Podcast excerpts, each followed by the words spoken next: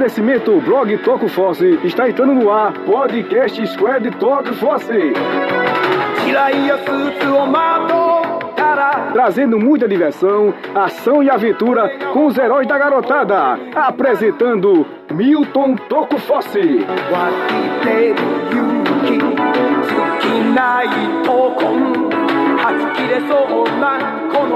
は Salve, salve galera Tokufã, Milton Tokuforce na área. O Squad Tokuforce de hoje vai falar sobre os 120 anos sem Eiji Tsuburaya. Tsuburaya, que é uma figura muito importante e influente na indústria cinematográfica japonesa. Ele é reverenciado por seu trabalho na criação de dois ícones importantes da cultura pop japonesa, Godzilla e Ultraman. Ele foi pioneiro em técnicas especiais de filmagem no Japão e o seu legado vive até hoje por conta dessas criações, que teve um impacto tão grande e mundial que chegou a ser comparado ao americano Walt Disney.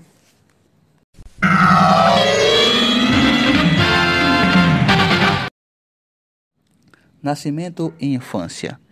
Tsuburaya, ou Eiichi Tsuburaya, nasceu oficialmente no dia 7 de julho de 1901, na cidade de Sukugawa, na prefeitura de Fukushima, no Japão.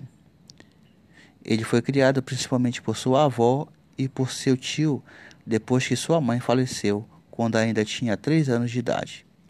Tsuburaya foi exposto ao cinema pela primeira vez em 1911 quando viu um documentário de uma erupção vulcânica. Isso despertou nele o amor por filmes desde os seus 10 anos de idade. O garoto ficou fascinado com os aspectos técnicos do filme que se inspirou em construir seu próprio projetor de filmes. No entanto, a principal paixão daquele garoto na sua juventude era voar. Ele era um apaixonado por aviões e por métodos de voo. O menino fazia modelos de aviões de madeira com bastante frequência. Chegou até se matricular numa escola de voo chamada Nippon no ano de 1916. Este sonho de Tsuburaya foi destruído, no entanto, depois que um acidente fatal fez com que a escola fechasse suas portas.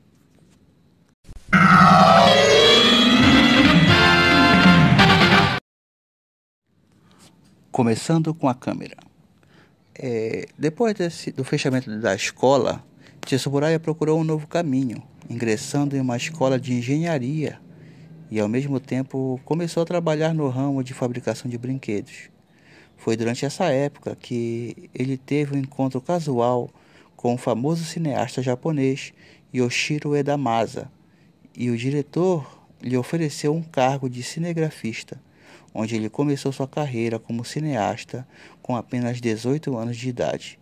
Eiji Tsuburaya se tornou assistente de câmera no ano de 1919.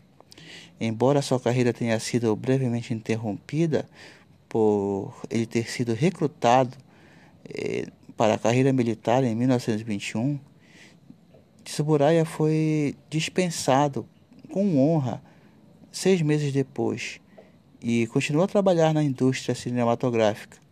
Ele se tornou oficialmente um cinegrafista em tempo integral no ano de 1927 dos estúdios Shoshikyu Kyoto, depois de ser recrutado para ajudar nas filmagens de A Page of Madison de 1926. É, durante a, a gravação deste filme, ele conquistou o respeito nos estúdios por grandes inovações, como construir seu próprio guindaste de câmera.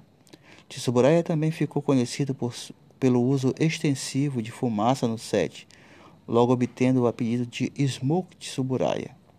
Foi também nessa época que Tsuburaya se casou com sua esposa Masano Araki e teve seu primeiro filho, Hajime, nos anos de 1930 e 1931 respectivamente.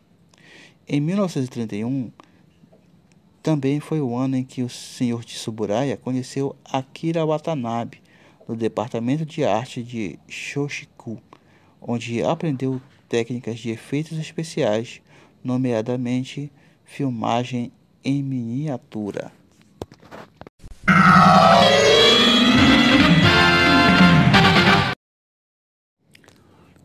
O que realmente deu início ao legado de Eiji Tsuburaya? O que realmente deu início a esse legado de efeitos especiais na carreira de Tsuburaya, no entanto, foi o lançamento de, do filme King Kong em 1933.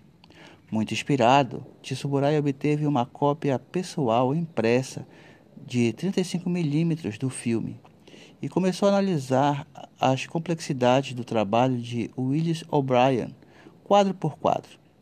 Dois anos depois, Tsuburaya se tornou o diretor de fotografia da empresa JO Studios.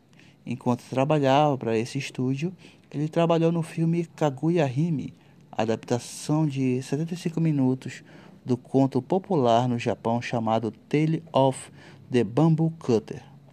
Tornou-se o primeiro dos muitos trabalhos cinematográficos de Tsuburaya, ao qual ele pôde empregar o uso intenso de miniaturas e efeitos óticos. Este filme foi considerado perdido por muito tempo. No entanto, recentemente, uma reedição de 33 minutos do, desse filme no Reino Unido foi descoberta.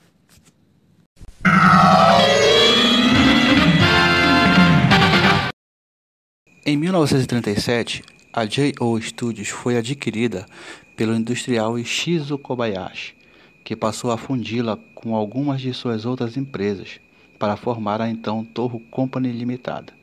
Após esta fusão, o produtor Iwao Mori deu a Tsuburaya seu próprio departamento de efeitos especiais para ajudar as empresas no desenvolvimento de novas técnicas especiais de filmagem.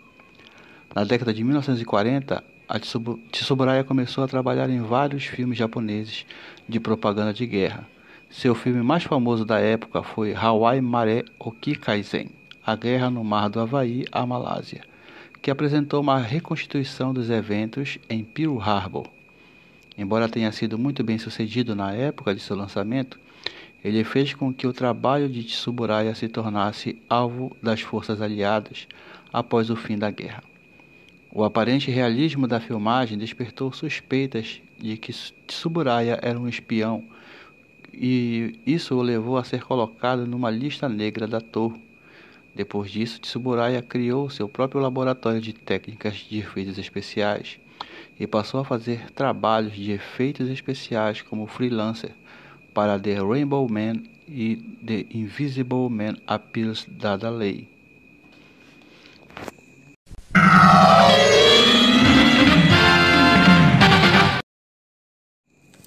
Mestre dos Monstros. Depois que a ocupação americana no Japão terminou no início de 1952, Tsuburaya foi capaz de retornar à Torre. No ano seguinte, Tsuburaya conheceu o diretor Ishiro Honda enquanto trabalhava em dois de seus filmes. As carreiras de Tsuburaya e Honda seriam definidas no ano seguinte, quando os dois trabalharam juntos no Projeto G, que ficou conhecido como Godzilla. Ao saber do projeto, Tsuburai aproveitou a oportunidade para criar um filme do monstro, assim como foi em King Kong. Para trazer Godzilla à vida, Tsuburai inicialmente imaginou o uso de stop motion, assim como foi usado no filme do King Kong. No entanto, a falta de tempo e recursos forçou Tsuburai a ser criativo com métodos de efeitos especiais mais práticos para Godzilla. A produção eventualmente teve como ideia a criação de um traje de monstro para ser usado por um dublê que seria filmado de ângulos baixos em um cenário em miniatura. Pioneiro no, no método Switch Motion, essa tecnologia icônica se tornou muito conhecida no tokusatsu japonês. Após o lançamento e sucesso comercial de Godzilla, foi quando a carreira de Tsuburaya foi marcada e começou a decolar.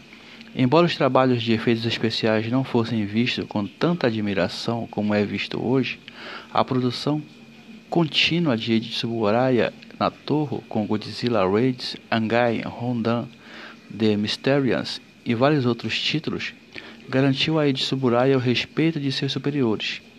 Esse respeito permitiu que Eiji tivesse a oportunidade de organizar formalmente e promover indefinidamente o Departamento de Efeitos Especiais na Toho. Em 1963, após perceber o potencial da televisão japonesa, visionário como é, Tsuburaya fundou seu próprio estúdio de produção. Ele imediatamente começou o desenvolvimento de uma série de televisão chamada Wu, que se tornou a Ultra Key. O enorme sucesso do, da série Ultra Q deu origem ao primeiro Ultraman, que continuou mais tarde, naquele ano, com a produção sobre o personagem. Ambas contribuíram muito para o Kaiju Boom, febre no Japão em meados dos anos 60. Como a agenda de Tsuburaya se tornou muito mais frenética entre dois estúdios, ele logo deu ao seu principal protegido, Sadamasa Arikawa, o papel de diretor de efeitos especiais em produções como a Ebira Horror of the Deep, embora a Tsuburaya tenha recebido créditos honorários neste filme e em muitos outros. Enquanto idoso, Tsuburaya ainda trabalhava como diretor de efeitos especiais ele começou a ter complicações de saúde e esses problemas pioraram progressivamente ao longo do ano de 1969. No entanto, apesar desses problemas, Tsuburaya ainda tinha a intenção de dirigir outros filmes de efeitos especiais para o espaço Ameoba de Shiro Honda e continuava a trabalhar nos roteiros de seus próprios projetos pessoais, incluindo o remake de Kaguya Hime.